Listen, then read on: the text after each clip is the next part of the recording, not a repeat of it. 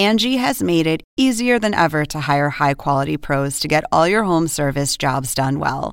Just bring them your project online or with the Angie app, answer a few questions, and Angie will connect you with local pros who match your specific needs. Or book a service instantly at an upfront price. So join the millions of homeowners who use Angie to care for their homes and get your next home service job done well.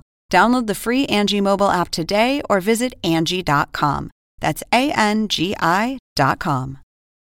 Angie has made it easier than ever to hire high quality pros to get all your home service jobs done well. Just bring them your project online or with the Angie app, answer a few questions, and Angie will connect you with local pros who match your specific needs. Or book a service instantly at an upfront price. So join the millions of homeowners who use Angie to care for their homes and get your next home service job done well. Download the free Angie mobile app today or visit Angie.com. That's A N G I.com. Hola,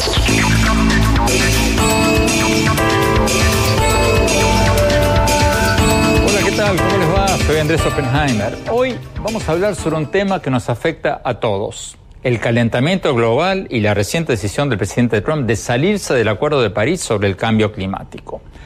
Como ustedes saben, Trump decidió salirse de este acuerdo de 195 países hace poco, creando un terremoto político a nivel mundial. ¿Qué va a pasar ahora? ¿Cuál va a ser el impacto de la decisión de Trump sobre el cumplimiento de este acuerdo? ¿Hasta qué punto van a estar amenazadas nuestras ciudades costeras o nuestros países en general? Se lo vamos a preguntar a un hombre que está en el centro de este debate internacional, el presidente de la Asamblea General de las Naciones Unidas, Peter Thompson. Thompson no es solo el presidente de la Asamblea General de la ONU, sino que tiene un interés especial en este tema, porque él es un diplomático de Fiji, un país compuesto por más de 300 islas en el Pacífico Sur, algunas de las cuales corren el riesgo de desaparecer por la subida del nivel del mar. Vamos a ver lo que nos dijo Thompson en esta entrevista exclusiva y luego lo vamos a comentar con varios expertos a favor y en contra del Acuerdo de París sobre el cambio climático. Desde Washington vamos a tener a Genaro Pedro Arias, activista republicano y analista de temas ambientales. También desde Washington vamos a tener a Javier Sierra, vocero de la Organización de Protección del Medio Ambiente Sierra Club. Y desde Buenos Aires vamos a tener a Martín Prieto, director regional de la organización ambientalista Greenpeace. Vamos directamente a la entrevista con Peter Thompson, el presidente de la Asamblea General de la ONU. Veamos lo que nos dijo. Señor presidente de la Asamblea General de las Naciones Unidas, ¿cuán grave es la decisión del presidente Trump de retirarse del Acuerdo Climático de París? ¿En qué medida va a tener un impacto en los esfuerzos globales para combatir el calentamiento global? Creo que ha tenido un gran impacto global en términos de las impresiones de las personas sobre lo que el futuro nos traerá. Tal vez el impacto ha sido, en muchos sentidos, más positivo que negativo. Creo que hay un aumento en la concientización en todo el mundo de cómo la gente se ha visto obligada a pensar en la necesidad de la acción climática. Ciertamente notamos que en la conferencia oceánica celebrada aquí, en las Naciones Unidas recientemente, donde la gente acababa de surfear en una ola enormemente positiva de la necesidad de la acción climática y la acción en pro del océano. Favoreció una contribución muy grande de la sociedad civil americana, de sus estados y sus ciudades. Más positivo que negativo, pero ¿no tendrá un impacto negativo, por ejemplo, dándole una excusa a otros países para que también se salgan del acuerdo climático? No, no lo creo. Creo que lo que estás ah, viendo desde Europa a China y en el mundo en desarrollo, de hecho, en todas partes que miro y todos los lugares donde voy, me encuentro gente que está diciendo, oye, esto solo nos hace más fuertes. Hay obviamente un aspecto financiero, pero estoy seguro de que la gente va a intensificar en eso. Les recuerdo que los eh, inversionistas más grandes en energía renovable son, eh, de hecho, inversionistas americanos. La energía renovable es solo un buen camino económico. El paso de la era del petróleo a la edad de las energías renovables. Hemos pasado el punto de inflexión en eso y los negocios estadounidenses lo saben. No necesitamos entrar en eso en este programa, pero hay mucha evidencia para eso en las páginas de el New York Times o cualquier otro periódico estadounidense. Pero, embajador Thompson, Estados Unidos es uno de los países más contaminantes del mundo, con, China y con India. Si los Estados Unidos sigue contaminando, ¿no va a haber más polución, muchísima más polución a nivel mundial? No, como dicen, los Estados Unidos se están moviendo en la dirección de la energía limpia, con o sin lo que Washington ha dicho sobre el Acuerdo Climático de París. ¿Cuál ha sido la reacción de la Asamblea General de las Naciones Unidas ante esta decisión de Estados Unidos de retirarse del Tratado Climático? El Acuerdo Climático de París es algo que todos hemos eh, acordado. Es una acción universal. Lo consideramos, cuando digo nosotros, me refiero a las 193 naciones de esta organización. Consideramos que es responsabilidad de esta generación arreglar la situación climática junto con la situación oceánica, porque hemos estado robando oportunidades para nuestros nietos durante demasiado tiempo. Es algo que contempla un sentimiento unido muy fuerte en la Asamblea General alrededor de la acción en pro del clima. No creo que sea algo que la gente de ninguna manera debe ponerse en la cabeza y decir un no. Todos estamos avanzando en esto ahora. Pero, embajador, usted no está poniéndole buena cara al mal tiempo porque todos los grupos ambientalistas, por lo menos los que yo conozco, dicen que ha sido una decisión terrible. Como presidente de la Asamblea General, no quiero comentar sobre qué jefes de gobierno deciden de una manera u otra en sus diversos países. Lo que puedo decir es cuál es el estado de ánimo internacional. El eh, ambiente internacional es muy fuerte a favor de una acción climática decisiva. Estaba en una reunión la semana pasada con el primer ministro de mi país. Yo soy de Fiji.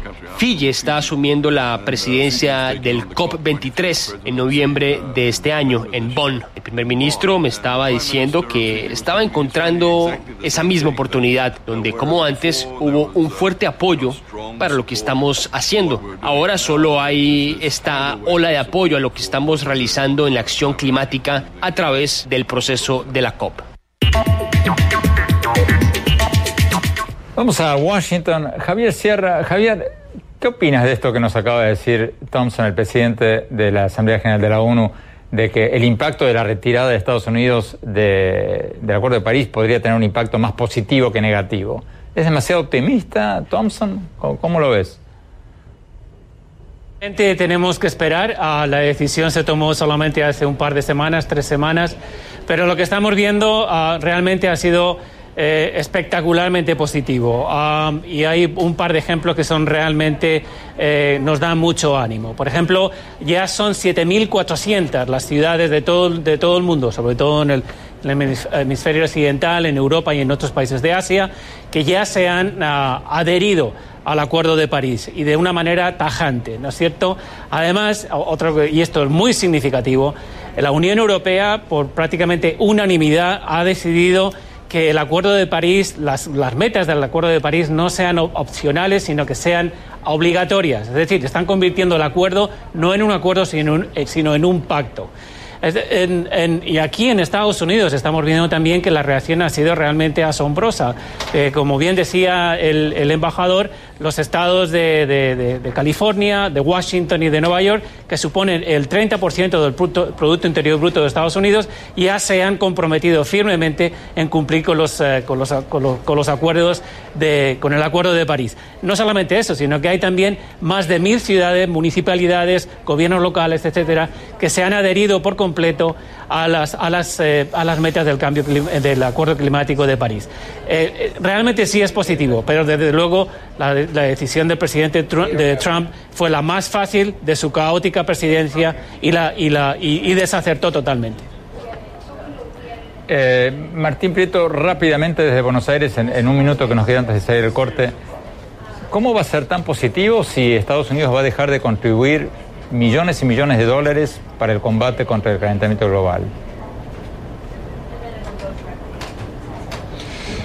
Eh, yo comparto en algún modo una mirada equilibrada. Es cierto que la retirada por parte del presidente Trump eh, convierte a Estados Unidos como país en un paria ambiental en materia de cambio climático. Y es cierto lo que señalabas recién sobre eh, el compromiso que había asumido el presidente Obama de aportar 3 mil millones de dólares al Fondo Verde Climático para apoyar a los países más pobres y más afectados por el cambio climático para que se adapten a las consecuencias y con eso reducir el impacto sobre su población y sobre el nivel de conflicto armado que podría producirse.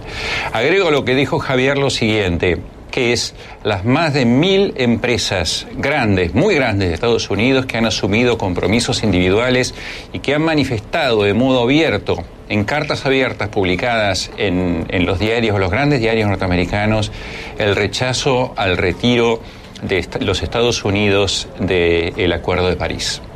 Tenemos que ir a un corte, ya volvemos, seguimos con el presidente de la Asamblea General de las Naciones Unidas, Peter Thompson. No se vayan, ya volvemos.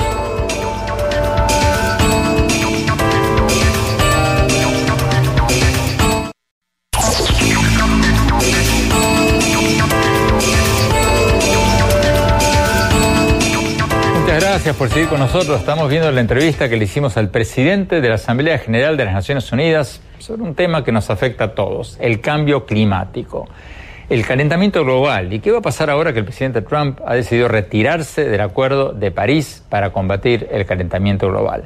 Sigamos viendo la entrevista con Peter Thompson. Veamos. Embajador Thompson, usted recientemente presidió la Conferencia Mundial de los Océanos. ¿En cuánto peligro están los océanos? ¿Cuán inminente es el peligro? Ciudades costeras como Miami o Río de Janeiro o otras ciudades costeras, ¿están en un peligro inminente de ser cubiertas por el océano, por los mares? El aumento del nivel del mar es un aspecto de la acción climática y la acción oceánica está estrechamente entrelazada. El otro buen ejemplo de eso, por supuesto, es la acidificación del océano. 40% de la razón del aumento del nivel del mar es la expansión del H2O precisamente en sus aguas, en el océano. La razón de que esto suceda es, por supuesto, el aumento de las temperaturas y eso es causado por el eh, incremento de las temperaturas en el planeta causado por los gases de efecto invernadero, también eh, a causa por nuestra acción industrial a lo largo de los años. Esto es eh, sin duda alguna una realidad. Solo necesitamos ver, mirar el otro 60% que lo está causando.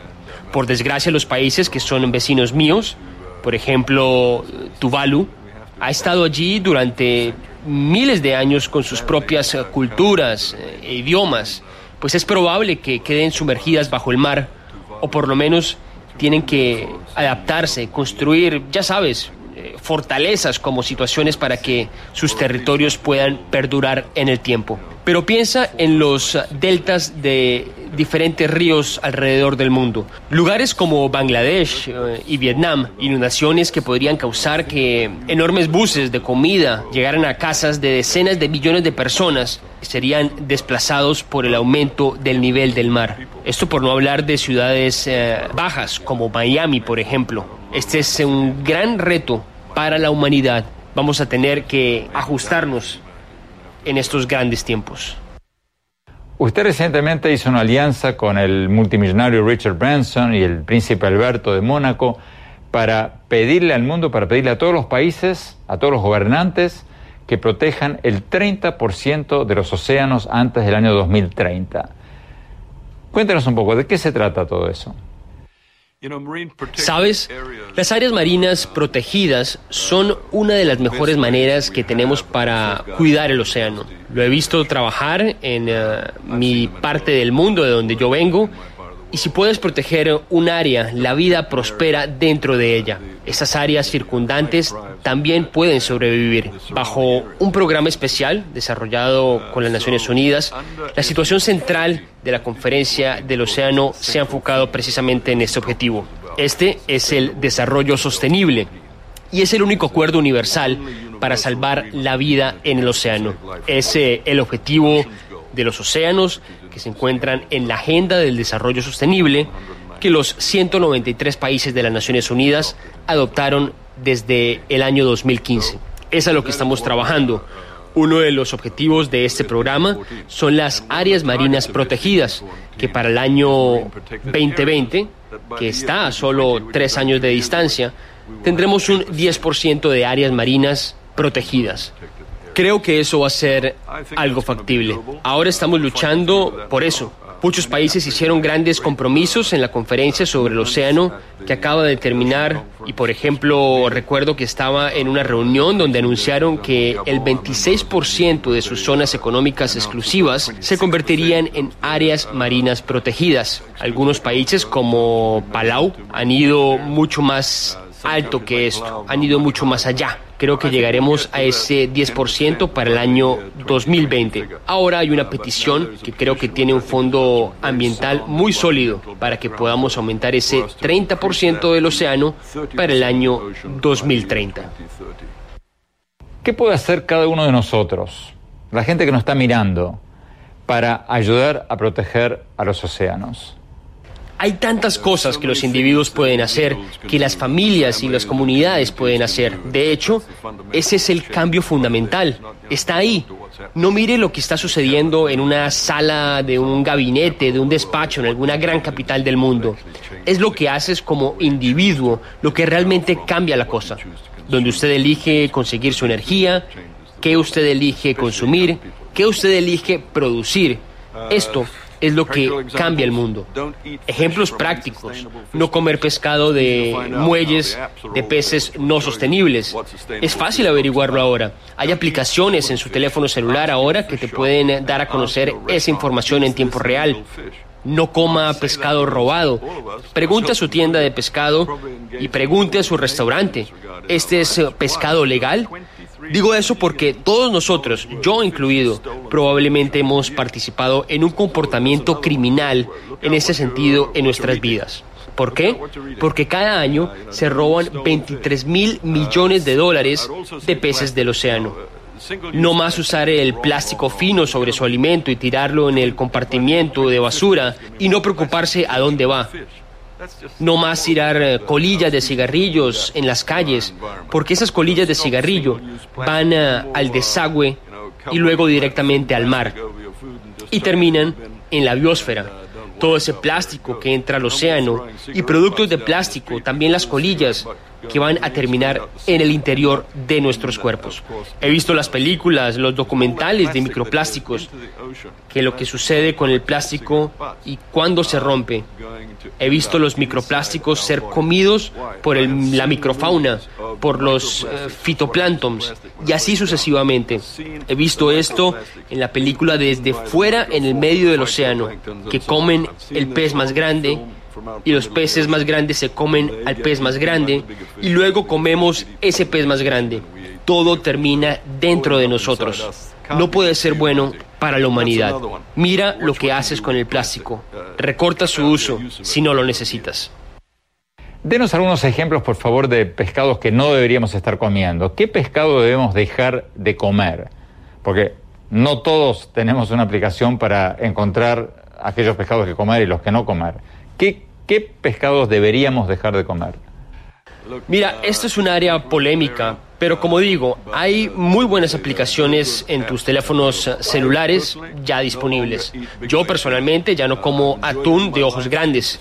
Lo he disfrutado en mi vida, pero está llegando a un punto de colapso. Podría darte una lista de 50 diferentes tipos de pescado.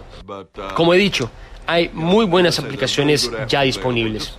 Solo tienes que ir a tu teléfono inteligente y mirar eh, el acuario de Monterrey, por ejemplo. Tienen una muy buena aplicación ahora que puede llevar con usted cuando vaya a su tienda de pescado. Embajador Thompson, entonces, ¿cuál es su mensaje para el presidente Trump? Uh, Mi mensaje al presidente Trump es que cada líder es responsable de dirigir su propio país. Obviamente todos tenemos que buscar la soberanía de nuestras naciones. Los tratados internacionales en los que nos adherimos, estamos obligados por esta Carta de las Naciones Unidas a permanecer fieles. Diría cualquier líder en esta época en la historia humana que usted tiene que ser un estadista. Recuerdo la pregunta, ¿qué es el estadista en oposición a un político? Y él dijo, bueno, un estadista es solo un político que piensa en el mundo de sus nietos. Ese es el Estado que somos en la historia ahora. Hemos estado robando a nuestros nietos todo este tiempo. La forma en que estamos quemando la atmósfera y contaminando el océano. Y tenemos que detener eso. De lo contrario, sus vidas se pondrán en peligro.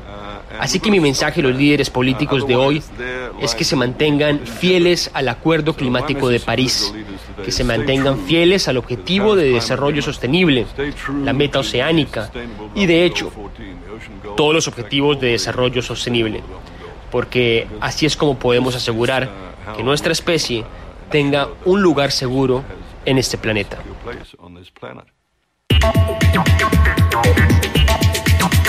Vamos a Washington. Eh, Genaro Pedro Arias, ustedes apoyan la decisión, tengo entendido que usted apoya la decisión del presidente Trump de retirarse del acuerdo de, de París. Mi pregunta, ¿tú crees que es mentira lo que acaba de decir Thompson de que estamos como seres humanos contaminando la atmósfera y los océanos, que se están subiendo los, el nivel de los océanos, que muchas ciudades costeras van a desaparecer? ¿Ustedes cuestionan todo eso? Primeramente me gustaría decir que a, todos, todos tenemos interés en salvar el mundo y tener un medio, ambiente limpio y sano. Eso nos vincula a todos, republicanos, demócratas, liberales, conservadores. Yo soy padre, yo también quiero un futuro bueno para este planeta. Lo que pasa con este tratado es que es muy, es una, es una idea muy mala para la humanidad y para los uh, contribuyentes de los Estados Unidos y especialmente para el mundo industrial. Eh, el, presidente Trump lo que ha hecho es que eh, cumplió con una promesa de su campaña para poner a los estadounidenses y los contribuyentes de Estados Unidos en primer lugar. Este acuerdo, eh, por varios estudios, ya se, eh, ya se sabe que costaría 3 billones de dólares por 10 años y le costaría a la economía eh, norteamericana por por lo menos 6.2 millones de trabajos en el sector industrial. Como muchas ideas de los liberales y de la izquierda, lástimamente este tratado se siente muy bien cuando se firma, pero no hace muy bien. Eh, no hace muy bien para el, ser humano. Eh, eh, lo que hace es que destroza la economía de los Estados Unidos y los otros países industriales del mundo. En mi opinión, es un engaño para transferir las riquezas del, del, mundo industrial a otras partes del mundo donde quieren nuestros fondos, quieren nuestros, nuestra energía quieren nuestros trabajos y no le tengo confianza en este fondo internacional que se establece con este tratado. Esos billones de dólares que van a llegar a este fondo, eh, no se sabe a dónde van a ir. Mira, hay muchos eh, gobiernos y en el mundo que son corruptos, eh, lástimamente. no, no tengo placer en decirlo, pero no se sabe cómo se va a usar eso, ese dinero y a quién le va a beneficiar. Eh, tenemos que ir a un corte, pero Javier cierra también en Washington en un minuto tu respuesta a, este argumento de que no se sabe a dónde iría a parar todo ese dinero. Ah, eh, todo esto son eh, cortinas de humo que nos ponen delante de los ojos el movimiento poderoso, minoritario pero poderoso, movimiento nacionalista aquí en Estados Unidos. En primer lugar, quiero, quiero responder a mi buen amigo Genaro. en la, clave económica del siglo XXI va a residir en la economía de energía limpia. Y te voy a poner la, excusa que pone el señor Trump para salirse del Acuerdo de París es ni más ni menos los empleos.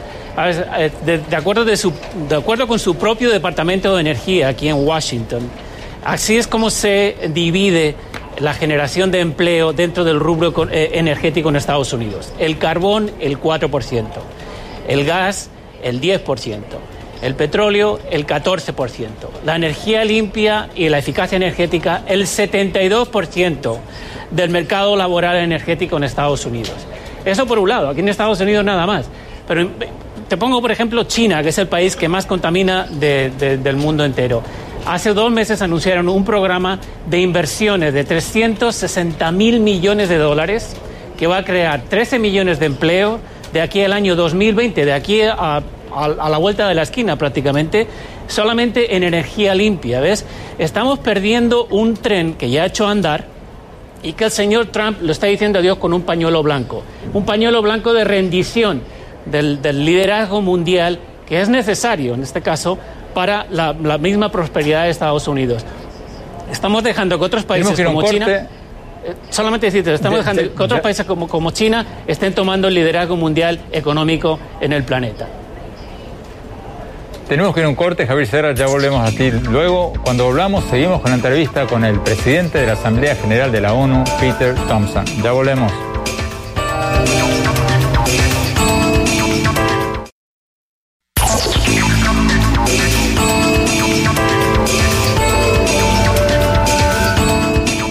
Gracias por seguir con nosotros. Estamos viendo la entrevista que le hicimos al presidente de la Asamblea General de la ONU sobre un tema que nos afecta a todos en todos lados, el cambio climático. ¿Y qué impacto va a tener la decisión del presidente Trump de retirarse del Acuerdo de París para combatir el calentamiento global? Sigamos viendo la entrevista con el presidente de la Asamblea General de la ONU. Veamos.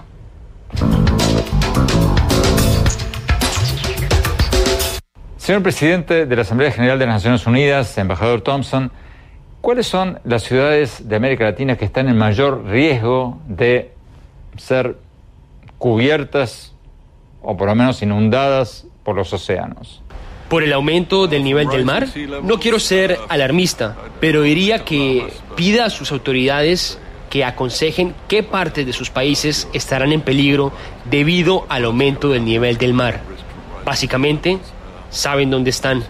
Es cualquier zona baja, básicamente. ¿Qué es lo que sigue ahora en el combate al calentamiento global? ¿Cuáles son los pasos siguientes? Mira, en cuanto a la acción climática, tenemos el proceso de la COP. Y como sabes, Fiji está asumiendo la presidencia de la COP23 en noviembre. Vamos a presionar duro con el financiamiento climático. En el lado del océano, la conferencia oceánica nos ha dado un programa de acción muy fuerte. Ahora, por primera vez en nuestra historia, tenemos un plan de trabajo comunitario con miles de compromisos para seguir adelante. Vamos a hacer eso y nos volveremos a convocar como un planeta en el año 2020. Ya tenemos dos países preparados para acoger la reunión de 2020 y vamos a continuar con esta acción de restauración de la salud del océano entre lo que estamos eh, hablando ahora y el año 2030, que es cuando el mandato expira. ¿Hasta qué punto puede hacerse todo eso sin Estados Unidos, que es la economía más grande del planeta y uno de los mayores contaminantes del mundo? Los representantes de las sociedades civiles de los Estados Unidos, los estados, las ONGs, las fundaciones eh, estuvieron presentes en las Naciones Unidas para la conferencia oceánica en masa y se están comprometiendo enormemente a esta acción correctiva que tendrá lugar. Vamos a Argentina, Martín Pieto de Greenpeace. Eh, Martín, la misma pregunta que le hacíamos recién al embajador Thompson, el presidente de la Asamblea General de la ONU. ¿Cuáles son las ciudades de América Latina que están más, que corren mayor riesgo de ser sumergidas bajo el nivel del mar, para ponerlo en términos fáciles?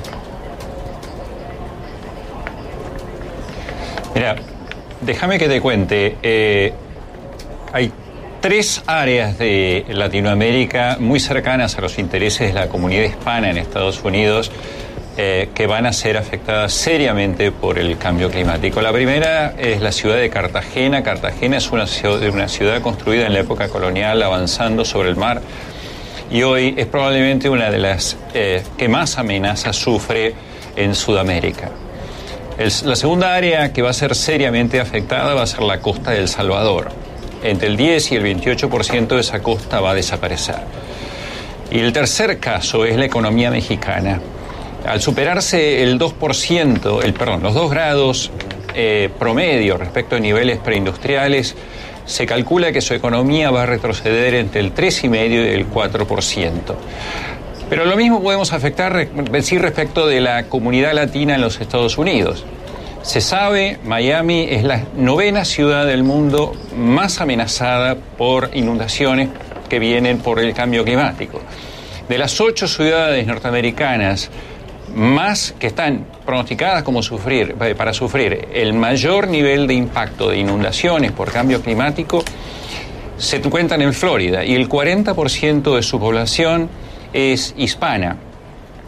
Se calcula que el 48% de eh, los trabajadores en agricultura en ganadería en los Estados Unidos son latinos y que el 25% de los trabajadores de la, población, de la construcción también lo son. Como hay gente que trabaja a la intemperie, ellos van a ser los primeros afectados, son de hecho los primeros afectados por las olas de la ola de calor. Lo que quiere decir que tienen tres veces más chance de morir por los efectos de cambio climático, por las olas de calor, que el resto de la población de los Estados Unidos. Y finalmente, en los hogares latinos, el 30% de ellos no tienen aire acondicionado para enfrentar las olas de calor, lo que quiere decir que los ancianos y los niños que viven esos, latinos que viven en esos hogares ven seriamente comprometida su salud por efecto del cambio climático. Tenemos que ir a un corte, ya volvemos, seguimos con el debate. No se vayan.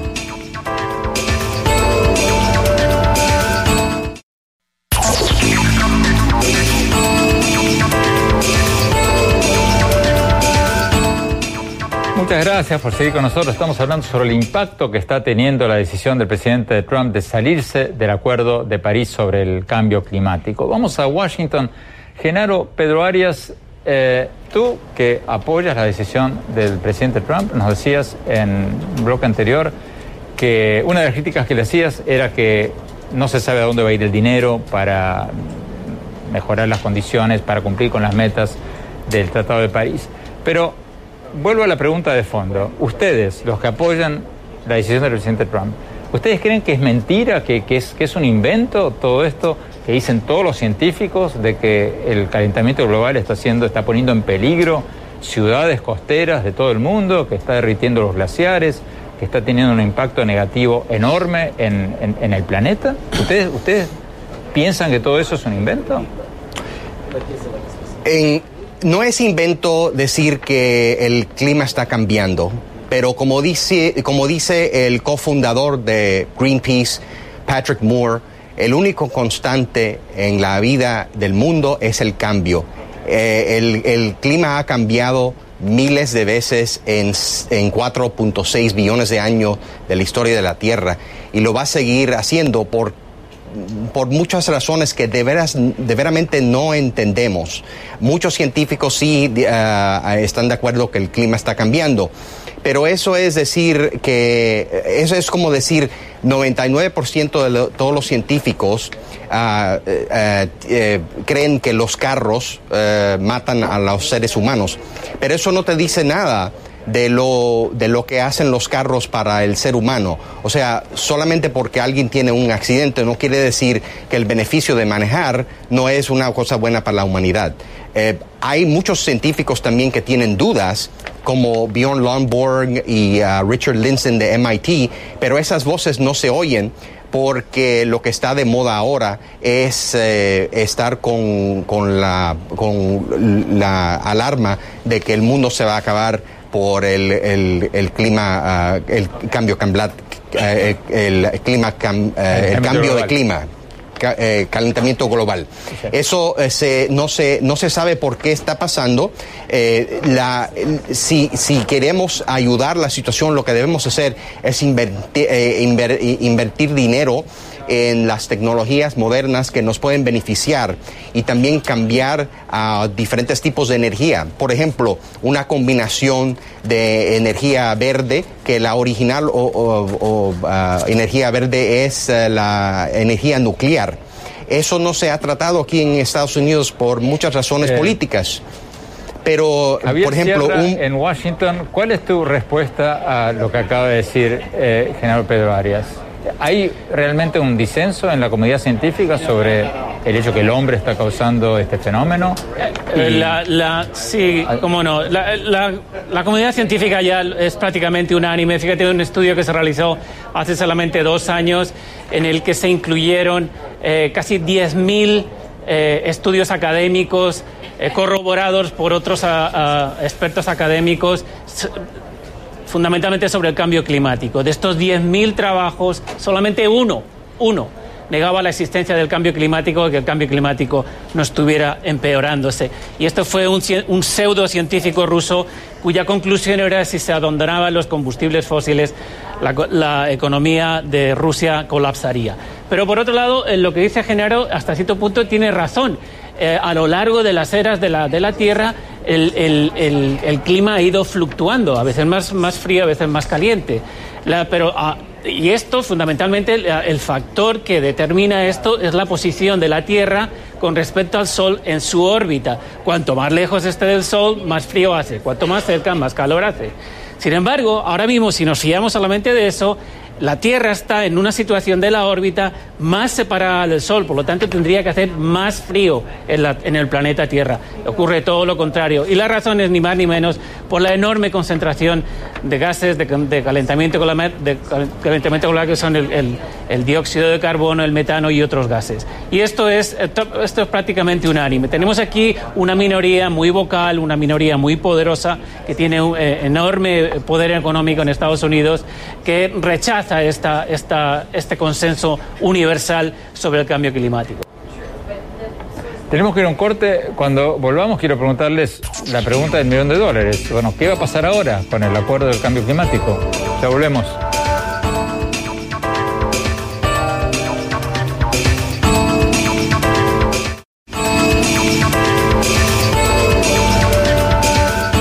Gracias por seguir con nosotros. Estamos hablando sobre el impacto que va a tener la decisión del presidente Trump de salirse del Acuerdo de París sobre el calentamiento global. Eh, nos queda poquísimo tiempo. Quiero que cada uno nos dé en 30 segundos su conclusión sobre, bueno, ¿qué va a pasar ahora? ¿Cuál va a ser el futuro de este Acuerdo de París? Vayamos a Washington. Empecemos con Genaro Pedro Arias. En 30 segundos, por favor, tu expectativa de lo que va a pasar ahora. Bueno, lo que va a pasar ahora es que tenemos que invertir en tecnología que nos va a ayudar al ser humano a eh, combatir este problema eh, a, través del mundo. Tenemos que invertir en eh, energía limpia. La original energía limpia es la energía nuclear. Un país progresista como progresivo como Francia saca 75% de su electricidad de la energía nuclear. un estudio de la, de la Universidad MIT eh, nos, nos demuestra que aunque eh, todos los países del mundo eh, cumplieran con su obligación con este tratado, el cambio en temperatura para el año, para el siglo XXI sería solo 0.2 de grados centígrados. Eso es una, mucho dolor para poca cura. Muchas gracias, Genaro. Pero Arias, Martín Prieto, en Buenos Aires, en 30 segundos, tu conclusión, ¿a dónde va el Acuerdo de París?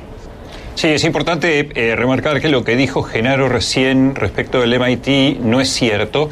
El propio MIT salió inmediatamente después de que el presidente Trump hiciera esa afirmación a negar que esa fuera su posición. El MIT estima que el cumplimiento del Tratado de París, del Acuerdo de París, tal y como lo han asumido las partes eh, que forman, los países que forman parte, va a generar una caída de un grado centígrado en la temperatura. El futuro que sigue es más energía solar y más energía proveniente del viento, más autos eléctricos y menos autos que funcionan con gasolina. El propio mercado así lo determina. Hoy la energía solar genera solo en los Estados Unidos nuevos más de 12 veces nuevos puestos de trabajo en comparación con la energía eh, con el resto de la economía. Y hoy mismo la energía solar tiene el doble de los puestos que tiene la generación de energía quemando carbón. Javier Sierra, tus 30 segundos, se nos acaba el programa, por favor, tu conclusión. Oh, sí, simplemente estamos hablándole a un público que está ya convencido de que esto está ocurriendo. América Latina sabe perfectamente que es una de las regiones del mundo más vulnerables al, cambio climático y a las consecuencias de, la crisis climática. El segundo, el Banco Interamericano de Desarrollo, el, clima extremo ya le está causando eh, daños a la región por valor de casi un 4% de su Producto Interior Bruto. Este es, América Latina sabe perfectamente qué es lo que está ocurriendo. Por eso todos los países de la región ya han puesto en práctica políticas y estrategias para confrontar esta, esta lacra planetaria. Sin embargo, yo soy optimista. Soy optimista porque los mismos mercados internacionales energéticos ya dictan que la, energía limpia es la energía del futuro. En los últimos dos años ha instalado más energía limpia que energía sucia. Y eso realmente es algo de lo que todos tenemos que estar, pues, por lo menos optimistas. Muchísimas gracias, muchísimas gracias a todos. Fascinante programa. Tenemos que ir a un corte. Cuando hablamos, mis conclusiones. Ya volvemos.